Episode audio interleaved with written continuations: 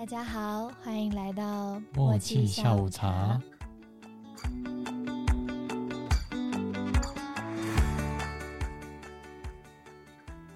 Hello，我是幽默。我是叶气，今天的主题是，揪心的电影。没错。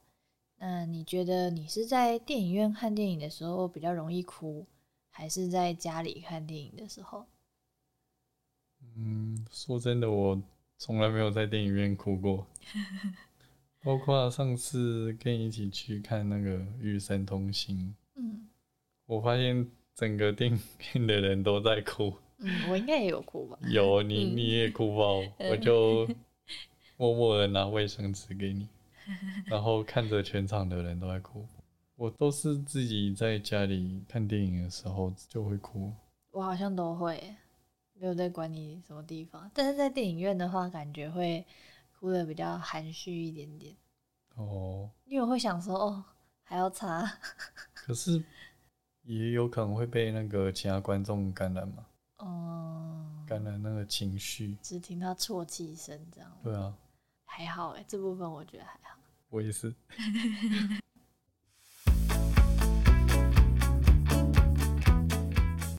今天我要介绍的电影是《送行者礼仪师的乐章》（Okuri Bito）。剧情在描述一位好不容易在东京成为管弦乐团的一位大提琴家小林大悟，在无预警的情况下，乐团宣布了解散。才刚花了一大笔钱买了名贵大提琴，背负债务又失业他，决定带着妻子美香一同回到山形县老家，省去在都市高昂的租金，并寻找新的出路。在某天早上看报纸的时候，突然看到一个 NK 代理公司的征才广告，上面写着“经验、年龄不拘，真正子。”工时不长，待遇优渥，感觉就很像诈骗。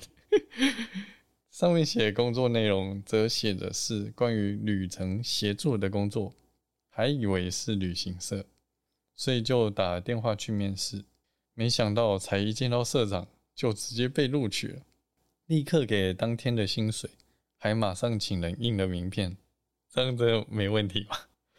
再询问一下才知道，NK 代理其实是一家礼仪社的公司，专门处理尸体，帮忙清理遗体、更衣、化妆，并放入棺材，也就是纳棺、来看，这也是 NK 简称的由来。而大雾就在懵懵懂懂又迫于经济的压力下，隐瞒着妻子跟朋友，开始了工作。虽然毫无经验。但社长却觉得这是他的天职，非常适合这份工作。在跟着社长经历了许多场告别式后，也渐渐习惯且尊敬这份职业。在某天，突然被镇上的人传出他在那做着礼仪师的工作，在路上偶遇了朋友，却遭受到朋友唾弃，回家又被妻子嫌恶。面对着这些压力下，开始对于这份工作感到迷惘，但他仍然希望能够以敬业精神得到亲友的认可及敬重。剧中配乐是由知名的作曲家久石让所制作，他最著名的就是帮宫崎骏和吉卜力工作室动画电影做的音乐，直到现在一听到音乐都会马上联想到画面，对这部电影也加分不少。其实这部电影在刚开始拍的时候并不被看好。起初，这部电影就是由饰演男主角的本木雅弘提出的想法，但当时的社会风气下，完全没有电影公司肯发行。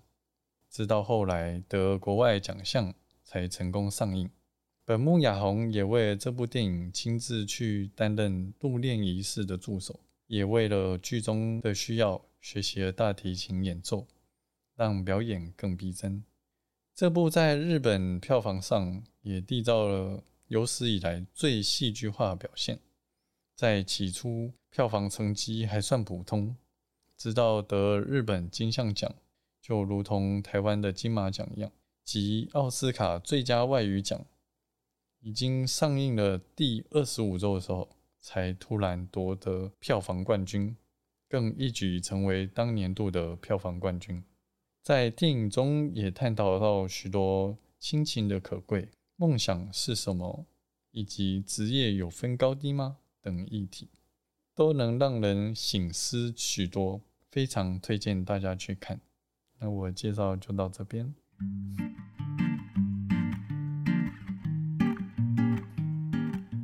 听到那个经验年龄不拘，真正值，工时不长，待遇优渥，他在写个什么海外工作，就真的是要去柬埔寨了。的确蛮像的、哦。但是薪水还是挺优渥的啊。他一开始是因为薪水才留下来的。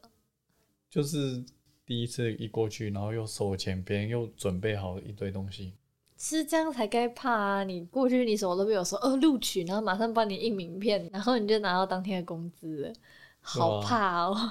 就是又又怕，可是你又觉得哇，对方就是已经做到这么多，你就有种不敢拒绝的，这是也是一种行销手段啊。这是一种心理学吧？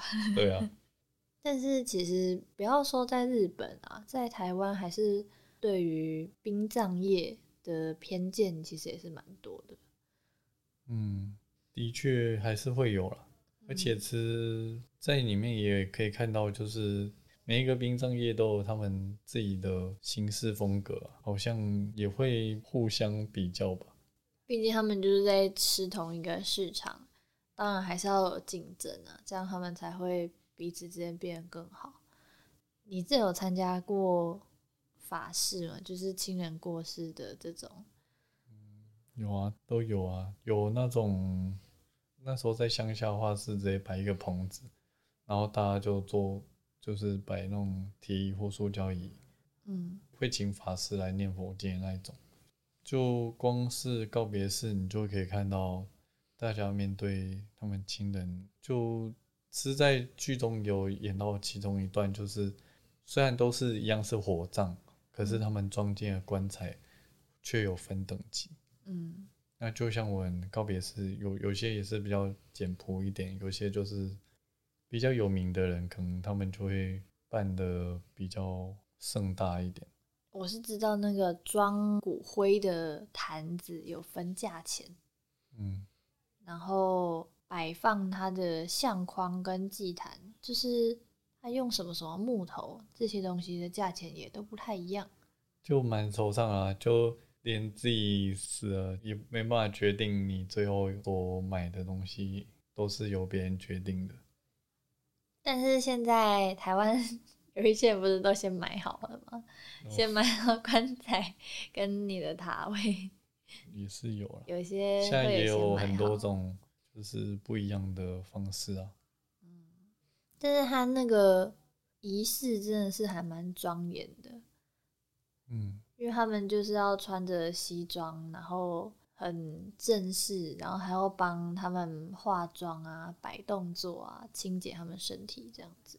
就每一次要开始的时候，还会先跟大家说明一下，我们现在要开始了，然后也会就对着死者讲一下，然后就开始整个过程就会觉得很庄严的感觉嘛。对，应该算庄严吧，嗯，就会肃然起敬，就会觉得很能尊重他们的工作。而且通常在现场的都会是亲人呢、所以你在看着亲人被举行这些仪式，心里面的感触应该是最深的。这仪式其实，在跟台湾的差别蛮大的，因为他们是直接接触死者的身体，但是在台湾好像就只会有一个仪式是把棺材盖起来前吧，你们要去看他。也也会化妆啊，那些都会，只是我们好像不会真的看到，对不对对？他有说他电影里面演的这个仪式啊，其实主要还是是在乡下的地方、乡村的地方才会做的。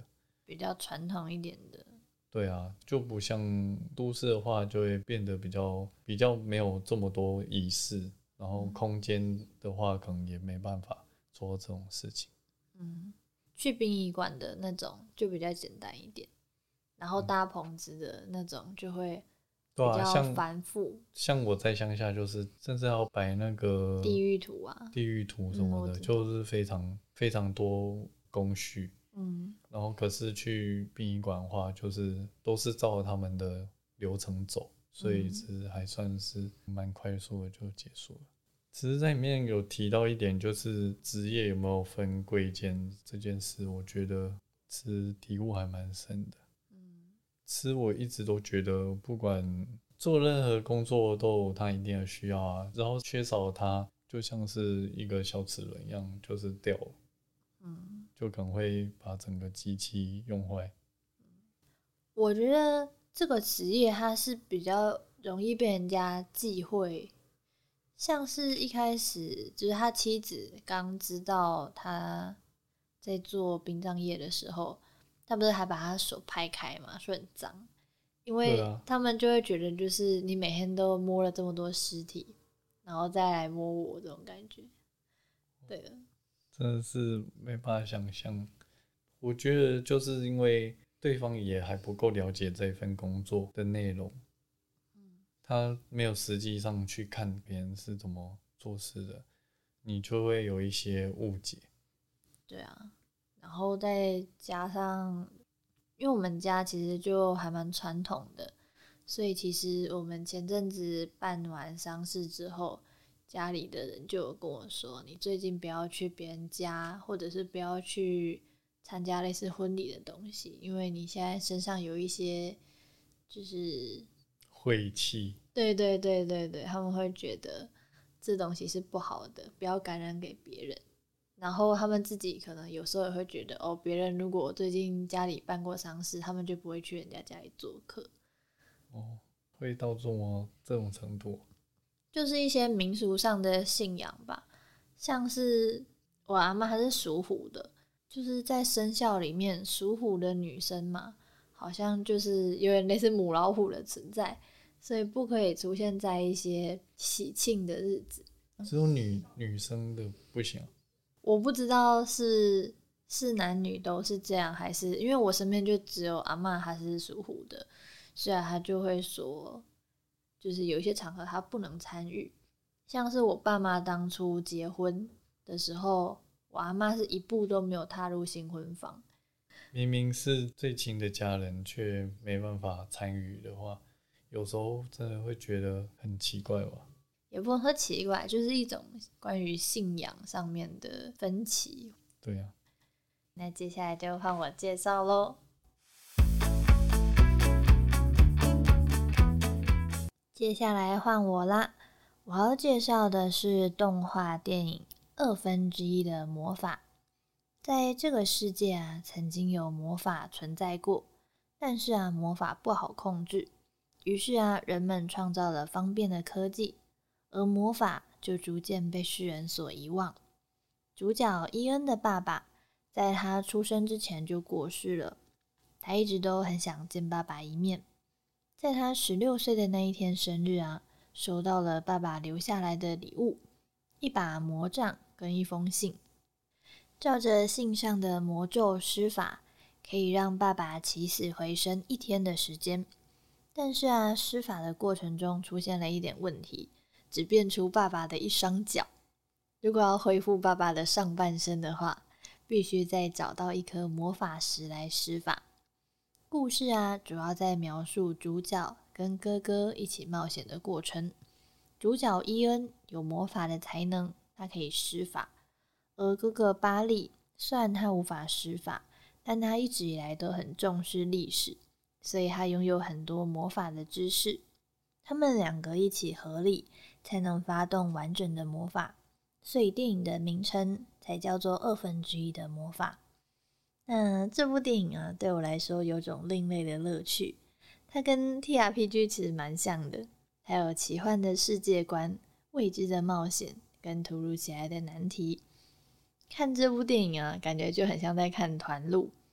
团路就是 TRPG 的玩家们将自己的旅途跟他的角色扮演统整出来的记录。电影中的某一些场景啊，就会让我觉得说，哦，这一定是他甩骰子想要大成功了，或者是这一幕感觉就是在做说服判定啊之类的，非常有趣。而且他在游戏里面也会一直提到某些很像 T R P G，尤其是《龙与地下城》里面的这种一些设定的感觉。那另一个让我有感触的点是哥哥巴利，我觉得他跟我的个性还蛮像的，就有一点强，喜欢做各种事情，然后啊要照顾弟弟。跟当家里的开心果，在看电影的时候啊，感觉不知不觉就会把自己带入巴利的角色。故事啊，主要在描述兄弟跟爸爸之间的感情，但是啊，他不会太过煽情，是一段有笑有泪的旅途。无论是冒险的终点啊，还是电影的结局，都让我觉得非常感动。那因为讲太多会剧透。所以希望各位都能亲自去看看这部电影哦。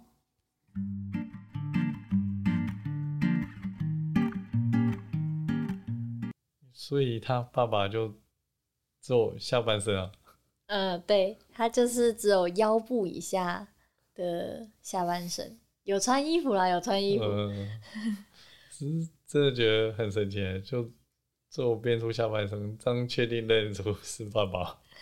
有，他们还有就是哥哥那时候有去拍爸爸的鞋子，然后爸爸就有认出来，然后他们就用一种拍击方式去拍，然后他们就哦，没错，这就是爸爸，爸爸以前都这样拍我的。就是他用脚的方式来表现他的以前的行为，嗯，还蛮特别。但是他好像就是他没办法听到其他人讲话，所以就是这个腿就会乱乱游走。所以他们后来拿了一个类似狗链，还可以伸缩的那种狗链，就拴在拴在爸爸的皮带上吧，然后就把它拴着走，然后那个腿就全程被拖着走。哦，爸爸是跟他们一起去旅行。没错，因为刚刚有说这魔法只能持续一天的时间，所以他们从早上把爸爸的腿变出来之后，他们要在日落前把他的整身都变出来，不然。就是爸爸可能就先消失了，所以他们就打算要在拿到宝石之后的那一刻，就直接把爸爸全身变出来，所以他们就随身期待着爸爸。这还蛮神奇的，没想到这故事就发生在这一天之内。没错，整个主线的故事就只发生在一天，不是还蛮长的吗？对啊，但是他们就是很赶着要把这些事情全部做完。它虽然说是一段冒险，但是实际上也就是寻找那一颗魔法石在哪里，所以不是到那种需要跋山涉水好几天的程度。虽然你看他冒险，觉得他们好像跋山涉水了很远，但是其实还好。讲到魔法师，我会 反而会让我想到哈利波特。这跟哈利波特，哈利波特唯一第一集就是在找神秘的魔法师，不太像那种感觉。他感觉就像是两个小朋友，也没有到小朋友，就是应该说兄弟俩都想要找爸爸回来，但是哥哥他有点偏向兴奋的感觉，因为他就觉得我弟弟有巫师血统，诶，很厉害，就为他感到很骄傲，然后就会很想要灌输他一些知识，但是弟弟就觉得怎样都好了，我想赶快见到我爸，这种。就是因为他们个性的差异，所以才会有一些冲突。嗯，有冲突才会有火花，这样听起来很激情。没有啊，没有这是，的确是激情。是这对兄弟，他们是精灵，就是精灵，森林里面那种精灵，耳朵尖尖的妖精。妖精比较像是小妖精，像是彼得潘里面那种小妖精，不是这么小的。故事里面也的确有小妖精，虽然他们有点走中，走中的小妖精有不良小妖精。啊为为什么？它就是一个奇幻的世界观，所以这整个世界其实就是都是由奇幻种族组合的，只是因为他们魔法已经没落了，所以他们就跟人类一样在享用这些电器之类的文明。诶，所以他们都不会用魔法。诶，他们有人有这些血统，只是这种东西就已经成为传说了，就像是过时了吗？这就像是以前的人都会看星星定方位啊之类的。哦，嗯我们现在已经不需要这个技能，而且也嗯，就是可能你迷路的时候，往天空看，最亮那颗星，以前的人可能都可能都可以看星星来确认自己不会迷路这种这类的能力，真的是因为他们需要。有科技可以取代他们的那些魔法，嗯，他们就不需要耗费魔力。没错，所以他就是已经成为传说了。然后只有他的哥哥还在钻研这类的东西。他还有一本就是历史书，看起来就是 T R P G 的规则书。他会讲说，就是什么魔法要怎么样施法，然后还有什么施法半径之类的，不知道如果没有涉猎，会不会听不太懂听不太懂我讲。就是 T R P G 这类东西。嗯，就很像是我们常常见的奇幻世界观啦。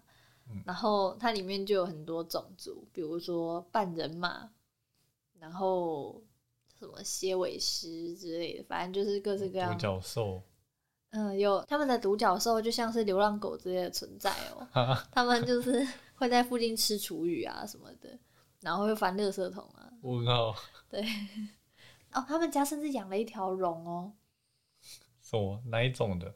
是西方的龙那种吧？小很很，像那个花木兰里面那个木须龙，对对对对对的那种大小的龙，就是一长长的一条，然后就会在家里乱窜，很喜欢围绕在他们的脚旁边。然后主角妈妈甚至还有说：“哦，这条龙无时无刻想要把我绊倒。很神奇。”对啊，所以它就是充满了奇幻元素的电影。它的故事设定就是魔法是一种很难上手，而且需要长时间学习的东西。你可能要花很久才可以学会亮光术，就是让房间亮亮的这种就魔法。像我们开手电筒就很快，没错，它它的它有说明，就是从人类发明了灯泡开始，大家就开始放弃魔法，就哦这好方便呢，然后就去按那个电灯，就发现啊这电灯这类东西比魔法还好用太多了吧？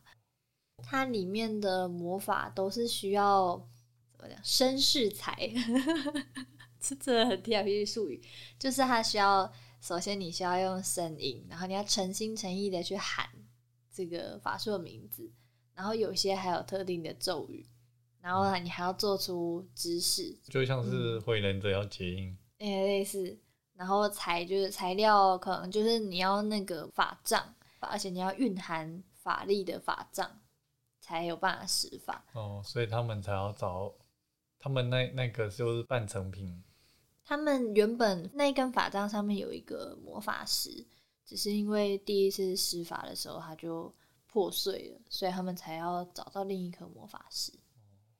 所以其实这魔法感觉真的还蛮不太容易的，在他那个过程里面啊，就是哥哥就会教他说这个要怎么样做，然后你姿势要怎么样摆，然后弟弟就会很不耐烦，然后可能弟弟他在努力酝酿他的魔力的时候，他哥哥就会去帮他调姿势什么的，就搞得他没办法专心，所以反而恶化之类的，就是有一个有天赋啊，一个是会研究有，知识这样，没错，他们就两个人要加起来才有办法施法。如果有一天你会用魔法，你会想做什么事情？用魔法，一样魔法，啊，可以一直用吗？还是只能用一次？就像是他那个起死回生术啊，就是释放一次，然后一天的时间可以跟爸爸见面，这种感觉。如果给你一个魔咒，有一天的时间来使用它了，这样你会想要什么样的法术？时间暂停，男人的梦想？不然你说说看，你要把它用在哪没有啊，时间暂停的话，代表你就多一天时间，你要做什么都可以。不是要做那个什么啊？那你要做什么啊本本？集没有，本集没有成人内容。因为我就嗯，这就跟你如果有办法每一天都是二十五个小时，你就比别人多睡一个小时。当然，你可以晚上不要睡觉，或去多玩游戏啊，多看本书，做做一些你喜欢做的事情。没有，我只在想，我给你一天的时间，嗯，那你使用这个时间暂停术，你也就一天啊。对啊，我至少赚到一天啊，不然你要做什是么？别人没有。我想说，我要传送术，我就可以去很多不同的地方。我觉得那一天可以尽情的飞来飞去，飞来飞去，就是你说去其他地方啊。瞬移去对啊，对啊，对啊，去国外旅游之类的。对对对，我可能赶快去买一些便宜的东西，去买模型，就不用收海外运费。问号，你这样子会花更多吧？但是就是很开心啊。我刚刚想要另一个是复制术，复制，就是复制任何东西的那种能力。那可是你不是说一天就会消失哦？还是你那一天可以使用？对对对对使用完还可以留着。对对对，给你一天的时间用这些，这样子好，像太外挂了哈。对啊，复制这样他他他就可以一天就会结束不见好了。啦，就一天就不见了，那复制术就没有这么好用了。复制你可以先复制钱，我复制我自己，我引分身之术，嗯，我就叫他们打扫房间，我就不用扫了，好爽。他肯定也躺在床上。你你这个没有用哎、好坏哦。不是啊，你除非你可以分离你的性格，就是让你勤奋性格。我们可以协商，我就跟他说，我你先你睡一小时啊，我去做什么啊？等一下换我睡一小时，你去做什么？这样我觉得应该可以吧，有办法协商我。觉得就，我觉得很难。好，复制你好了，复制很多的你，然后每个我就可以使唤他们去做事。对，我就工具人，我变真的工具人了，是吗？对啊，不然还有什么魔法？隐身术啊，你有说隐隐身说过想要的超能力，其中一个是可以隐身。对，但是如果只有用一天的话，隐身术就没有那么好用了。是吗？隐身术也是 男人的另一个梦想，不是吗？我一开始想说，就是隐身术，我想要的时候，就是我在某些时候我不想被人家注意的时候，我可以隐身。但是他如果只有一天的话，好像就没什么用。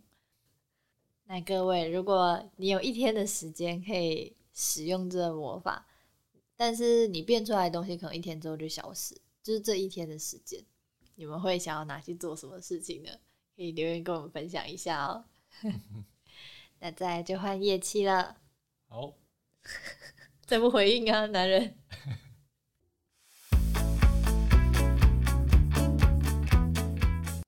在我介绍的是《天外奇迹 Up》，剧情在描述从小立志成为南美冒险家的卡尔与有着相同梦想艾丽，在一同成长、结婚，随着生活奔波及渐渐老后，在还没有机会前往仙境瀑布的目标时，艾丽就病逝了。几年后，卡尔仍住在当初与艾丽一同居住的小屋，但现在政府正在新建大楼，建设公司不断的威胁利诱，希望年迈的卡尔可以搬离他的老旧房子。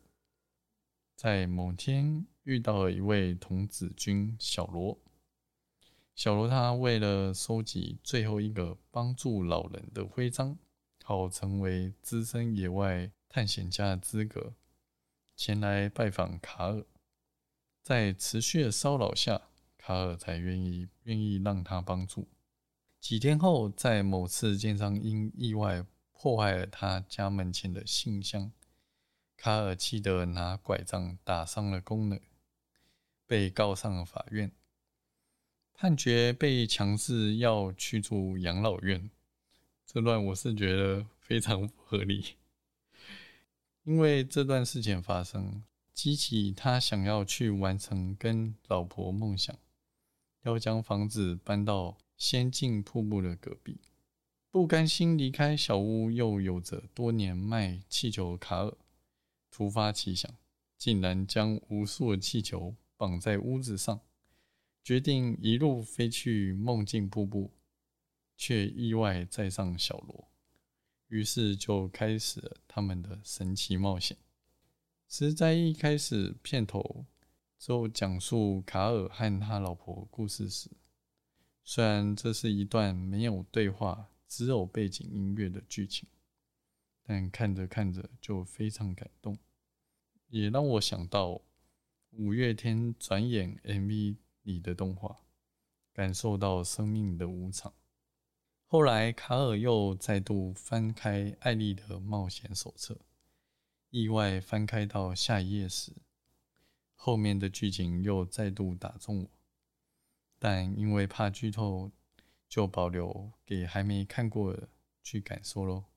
虽然整体剧情非常欢乐、奇幻，看着角色们互动，还是有很多巧思藏在剧情之中。有梦想，有亲情，也让人思考目标和梦想的意义，尝试找回自己的初心，适合在任何时期感到迷惘的人看。我介绍就到这。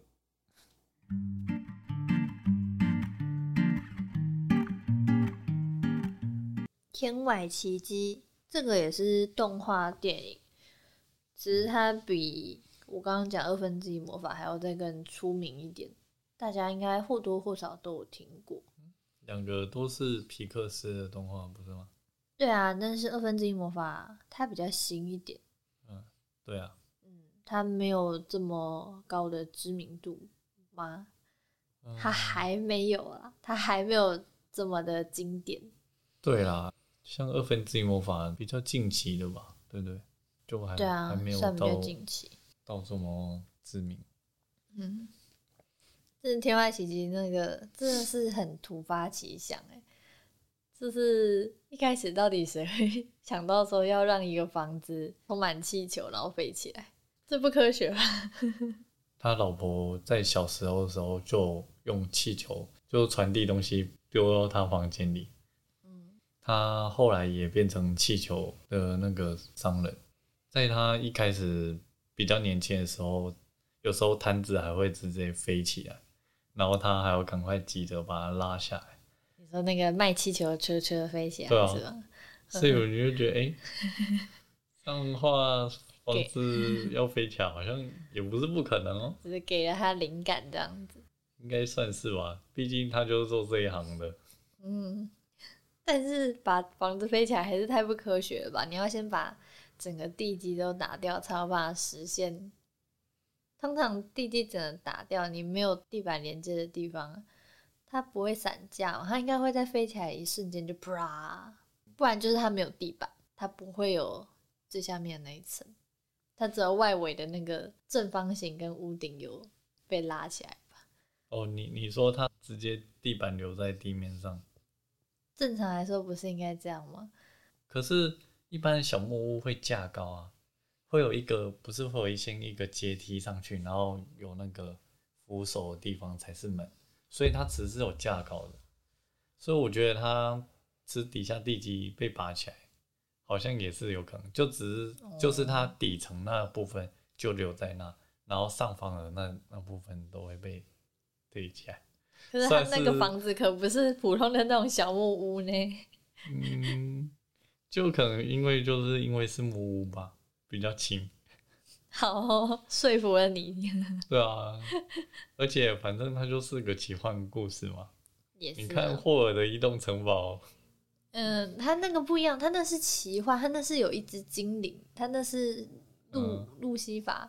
卡西法。卡西法，路西法是那个。路西法是堕天使吗？反正。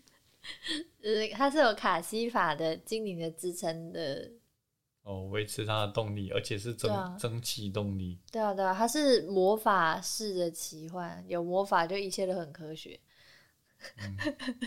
有魔法就有科学，这是什么话？乱讲话。反正它就靠那些气球就飞起来了。然后还有一些那个床单啊，就铺在左右两两侧，就变成它的帆，就很像船。甚至它要降落啊，它就把一些气球放掉。嗯然后还有靠那个风向，就是有一只鸡的那种风向盘，就在它屋顶上转，然后就可以调整它的那个方位。哦，像帆船一样吗？对啊，对啊，他他就知道他要往哪里飞啊，我就觉得哇，真的太夸张了，这像是水瓶座的人会想出来的东西？突发奇想，哦，像你那个旋转楼梯一样。看来我去查看他是不是水瓶座的。你可以去看看，说不定他是。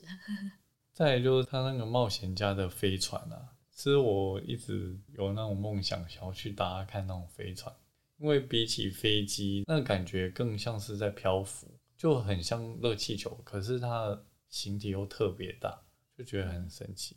很像就是幽浮之类的存在，你会嗯被吸走，没有被吸走，你明明就在里面。你想被吸走看看这样。没有，我没有想被吸走，我怕会被抓去改造。然后里面有几只喜欢松鼠的狗狗，对吗？我只有一群，因为那是很久以前看的。。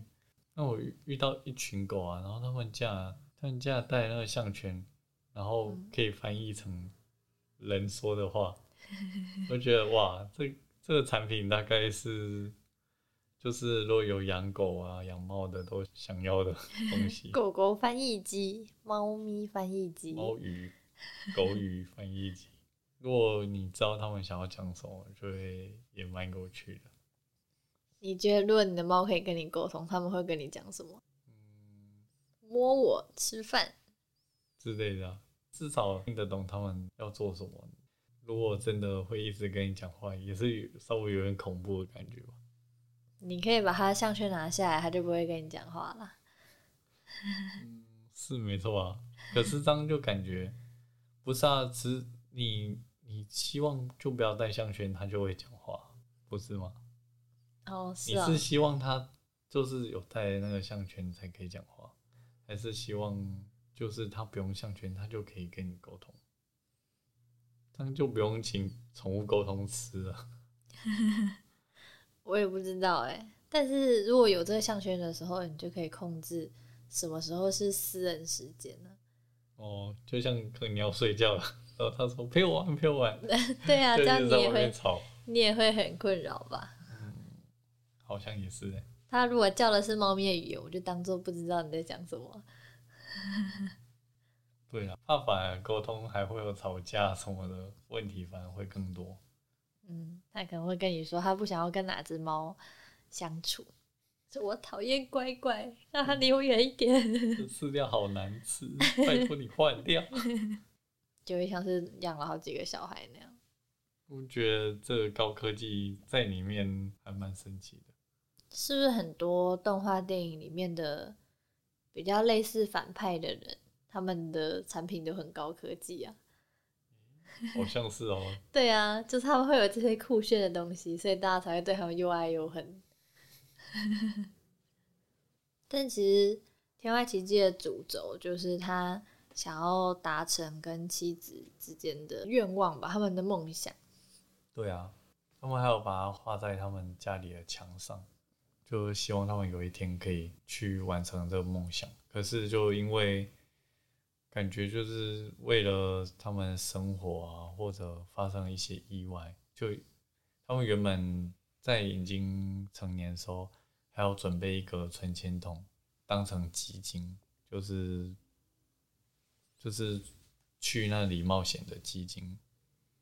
然后结果后来就是因为一些意外啊，可能他受伤啊，或者是嗯，就被拿去当医药费。对啊，感觉就很真实啊。就是嗯有时候你为了追求一个梦想，可是被现实现实生活所困，嗯就是计划赶不上变化。就是觉得很很感慨。感觉他就也一直很想念他他的老婆，在剧情中啊，是很多次他他房子都一些危机的事情发生的时候，他都会直接把那个小屋替代成像他老婆一样，就很重要。毕竟这小屋就是承载着他们的回忆啊。怎么了？突然很感伤是吗？还是你在想有什么东西承载着我们的回忆？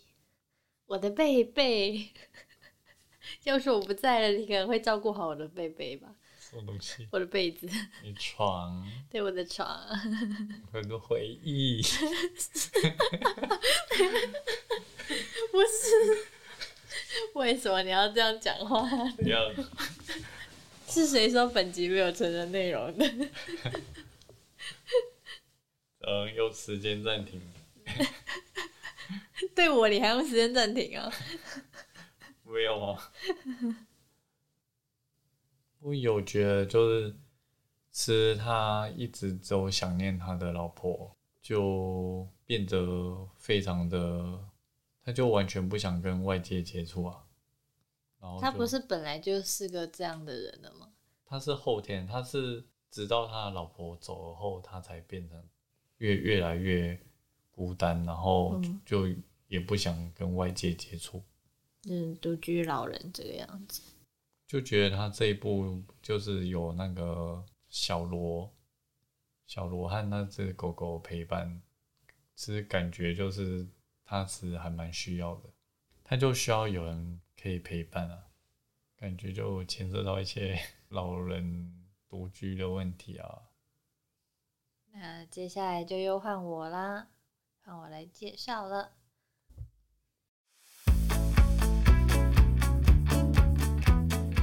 再来要介绍的是美国电影《为父进行式》，虽然他说是喜剧电影，但是我几乎是从头哭到尾。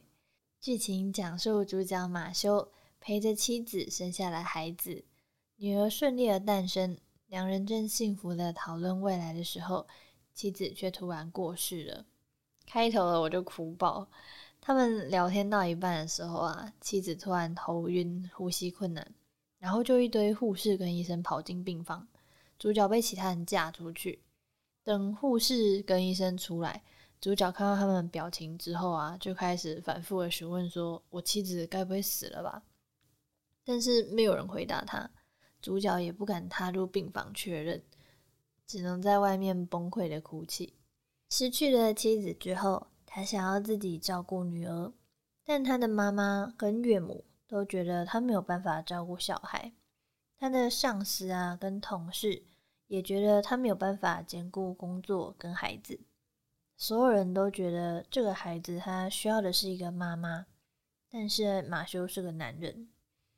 我觉得大家反对的原因还有一个，就是谁都看得出来，马修根本还没有从妻子的离世里走出来。大家其实也在用自己的方式想要帮助马修，但是对他来说，好像就只是在提醒他，他的妻子已经不在了。接下来就完全能感受到主角的崩溃。他不知道为什么孩子会一直哭，也不知道怎么使用婴儿推车，但他还是想要由自己来将孩子带大。有一幕是他带着孩子跑去附近的同好会，一进去，里面的妈妈们就跟他说：“这里是新手妈妈的聚会哦。”然后主角就马上反驳说：“门口明明就写说是家长啊，我也是一名家长。”整部电影其实都在用各式各样的方式来告诉大家，就是不管是男是女，他给予孩子的爱都不会变。那直到马修的女儿她慢慢长大，周围的人就开始对主角改观。但是啊，他还是会时不时的怀疑自己做的到底是不是最好的。这部电影啊，它是由真人真事所改编，所以剧情其实有一点平淡，但他把感情刻画的很深刻。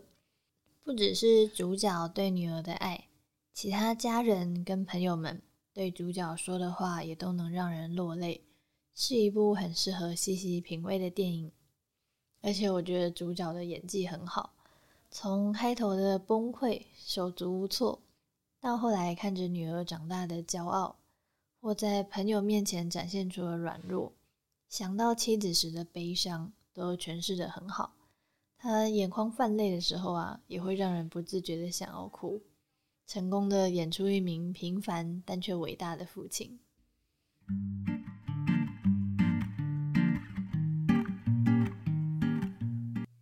虽然就感觉他自己独独自就是照顾女儿啊，会很感觉就很容易被被因为刻板印象关系，所以就认为他只是个爸爸，就没办法好好照顾小孩。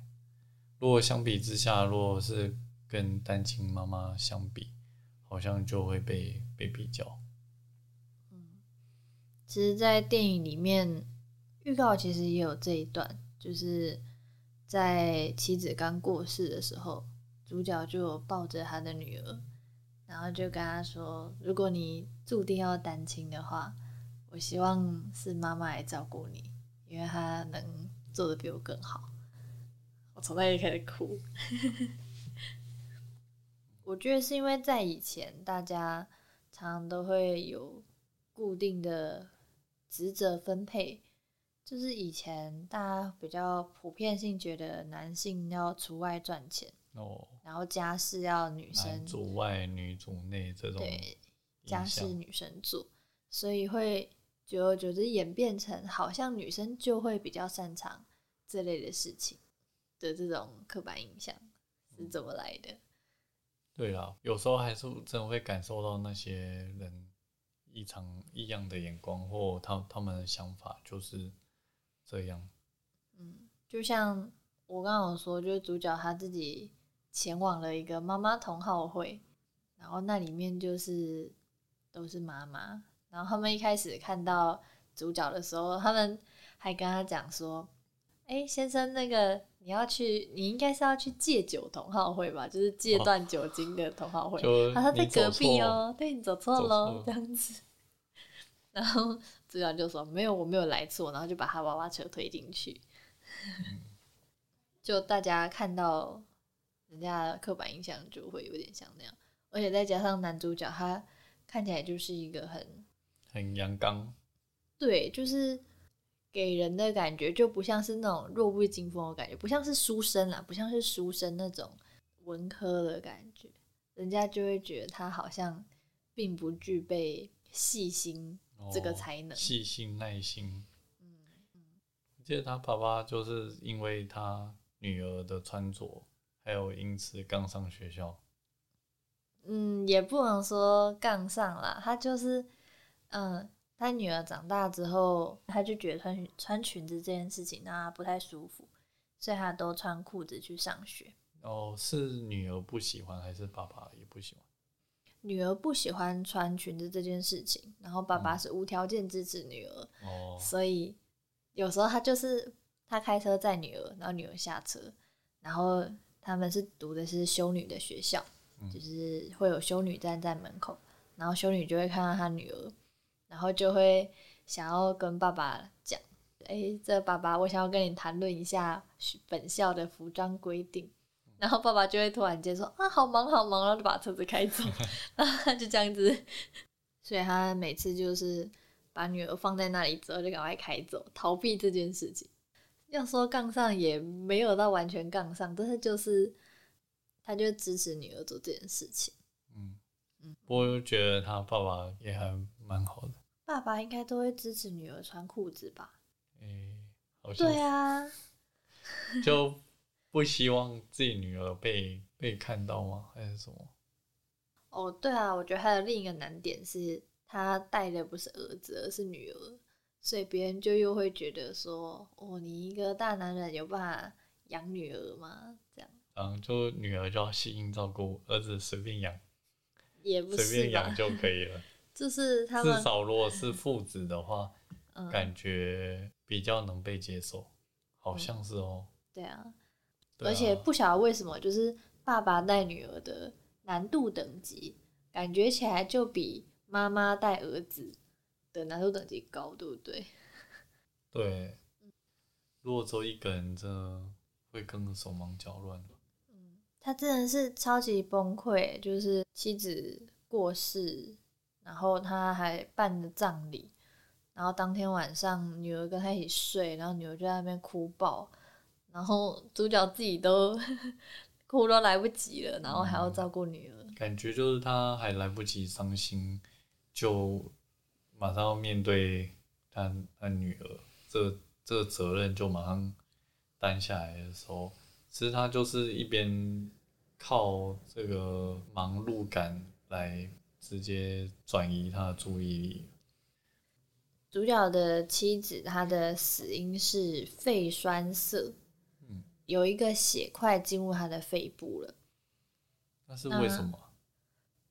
呃，这个情况其实都会好发在一些，比如说你坐了长久的船，或者是你经历了很长期的航行或飞行，或者是生过小孩的孕妇，就是这类的人会容易有这个状况，而且这状况是非常的细微的，你几乎感觉不到你有这个症状，就是像电影中那样子，你可能无意间就倒下。然后人就没了，这样子，这样感觉的会很难以接受。哎，他老婆已经终于完成生产，然后在他跟他聊天讲话了。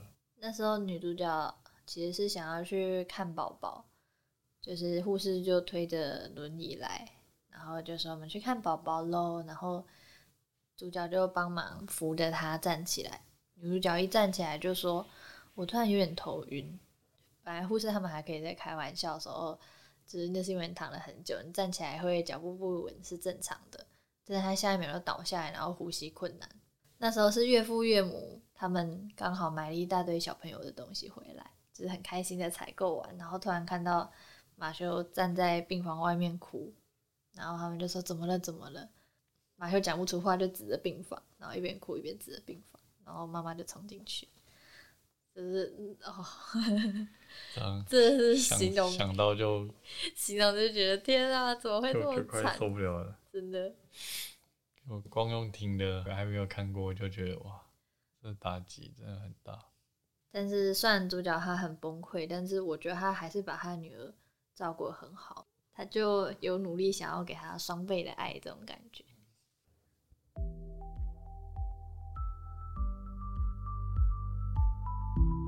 那今天节目就到这边喽。我是幽默，我是叶气，我们下次见喽，拜拜。